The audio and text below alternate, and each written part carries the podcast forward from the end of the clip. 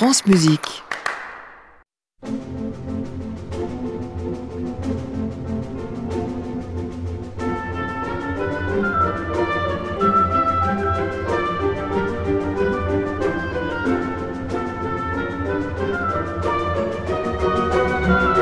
France Musique, au cœur de l'orchestre, Christian Merlin.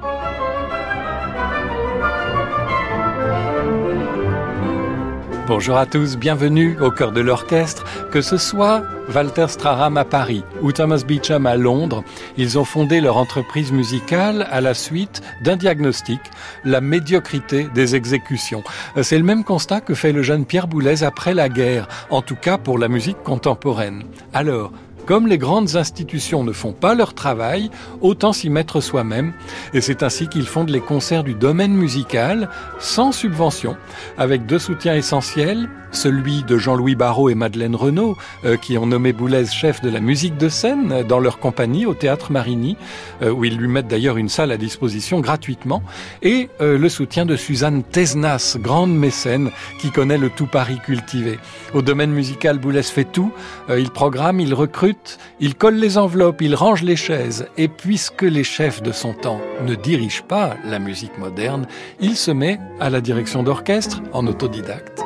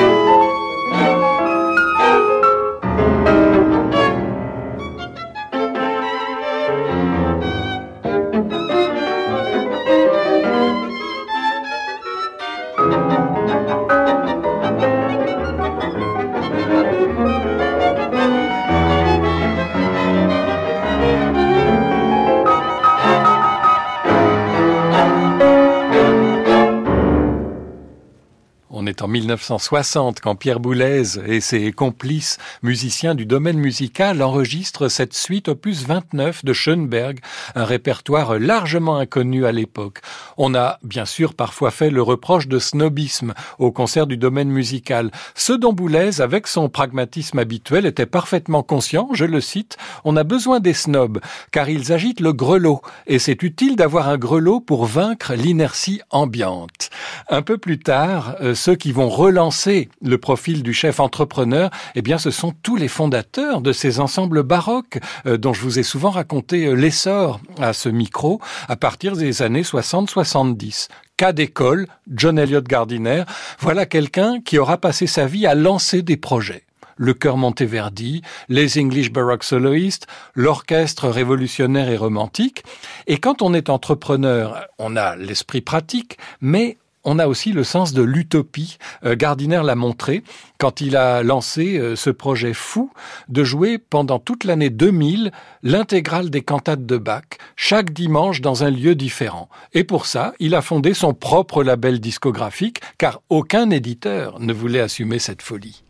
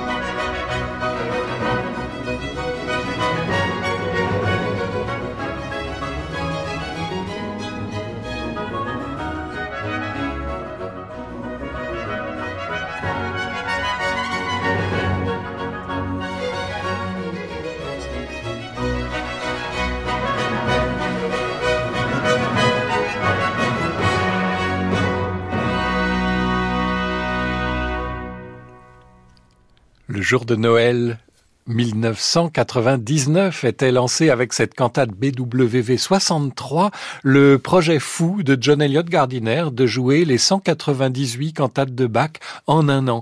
Euh, la liste des mécènes ayant rendu ce voyage possible est impressionnante avec tout en haut celui qui était encore prince de Galles, Charles, mais aussi des fondations d'entreprises et des donateurs privés. Vous l'aurez compris, le phénomène majeur du paysage musical des 40 dernières années aura été l'émergence de ces ensembles indépendants qui fonctionnent au projet et où les musiciens ne sont payés que quand ils jouent et non au mois. Ils doivent donc multiplier les sources de financement. D'ailleurs, ils se sentent très menacés euh, depuis la pandémie et surtout euh, la baisse générale des moyens. Et c'est là que le chef doit plus que jamais avoir une âme d'entrepreneur. Quelqu'un qui a ça, c'est François-Xavier Roth, qui a à la fois sa carrière internationale et fait vivre son orchestre, les siècles. C'est quelqu'un qui a un emploi du temps extrêmement minuté, car quand il n'étudie pas ses partitions, ne répète pas son prochain concert ou n'est pas dans un train ou un bus, il multiplie les rendez-vous avec les tutelles, les directeurs de salle, les mécènes, toujours pour convaincre. Rien n'est jamais acquis, mais quand le chef y croit, tout est possible, y compris euh, jouer euh, des œuvres aussi coûteuses que difficiles comme le sacre du printemps.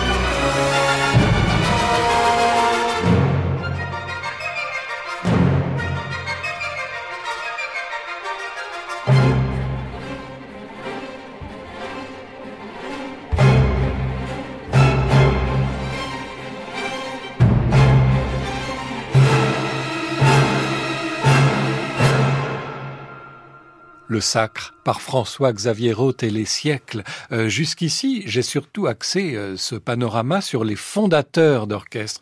Mais Gilles de Monet, euh, dans sa conférence sur les chefs entrepreneurs à laquelle je faisais allusion, fait une distinction avec une autre catégorie, les chefs réformateurs. Ce sont ceux qui sont nommés à la tête d'une institution existantes et qui entreprennent de la réformer en profondeur. Ça a été le cas de Gustav Mahler euh, quand il a été nommé en 1897 directeur de l'Opéra de Vienne. Son diagnostic, ce théâtre est paralysé par la routine. Alors qu'est-ce qu'il fait? Il augmente le nombre de répétitions, il fait acheter de nouveaux instruments pour l'orchestre, il élargit le répertoire, il fait venir des metteurs en scène modernes. Les habitudes sont bousculées, on râle un peu, mais tout le monde s'accorde à dire que euh, les dix années de son mandat ont métamorphosé l'opéra de Vienne. Même chose durant les deux périodes où Arturo Toscanini a été euh, directeur de la Scala de Milan. Il a fait installer une fosse d'orchestre, construire une nouvelle scène. Il a modifié le statut du théâtre pour en faire un organisme autonome. Comme quoi, on peut être musicien et homme d'action.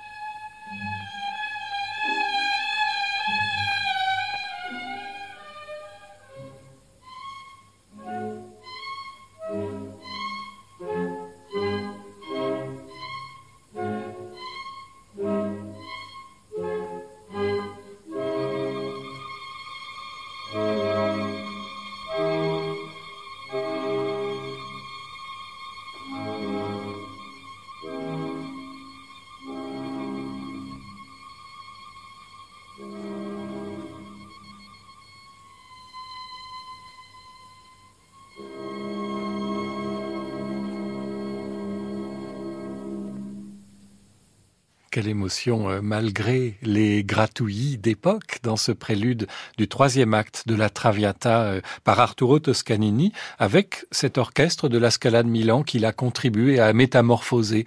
Euh, dernier exemple de chef réformateur, c'est quelqu'un dont le nom a disparu de nos radars depuis l'invasion de l'Ukraine par la Russie et que j'égratigne régulièrement à ce micro, c'est Valéry Gergiev qui a montré au Mariinsky de Saint-Pétersbourg était autant administrateur et homme d'affaires que maestro. Alors il est directeur musical en 1988, directeur général en 96, et à partir de là, il n'a cessé de développer ce théâtre qui était tombé dans l'oubli hein, à l'époque du rideau de fer. Il en a fait une véritable marque commerciale, mais pas seulement. Euh, il a fait construire deux nouvelles salles, un opéra moderne et une salle de concert. Il a porté le nombre de musiciens à 238 pour pouvoir jouer le même soir un opéra et un ballet à Saint-Pétersbourg et un concert à l'étranger. Toutes les décisions remontent à lui. Il déclare ⁇ Je ne vois rien d'anormal à diriger un opéra le soir et à participer le lendemain à des réunions à propos des coproductions ou du prix des costumes. Il dit aussi ⁇ Construisez votre réputation et votre notoriété vous donnera les moyens de votre ambition. Euh, c'est sans doute vrai, mais il faut ajouter, à son charisme et à son tempérament de leader le soutien politique, euh, puisque ce développement favorisé par les capitaux occidentaux n'aurait pas été possible sans le soutien inconditionnel de son grand ami, Vladimir Poutine.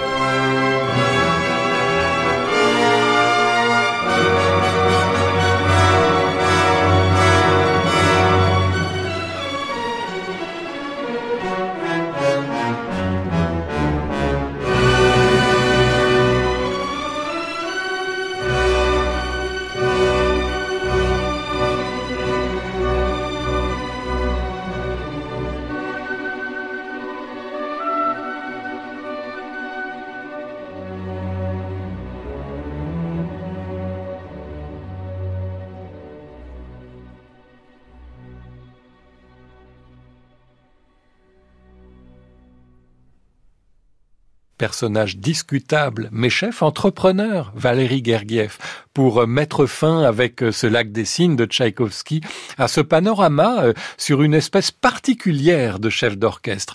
C'était un vrai plaisir d'être cette semaine avec Marie Groux à la réalisation, Delphine Baudet à la technique, Soisic Noël attaché de production. Très bonne fin de semaine à tous et à très vite pour le premier épisode d'une série de cinq sur les 90 ans de l'Orchestre national. Sacré morceau à réécouter sur francemusique.fr.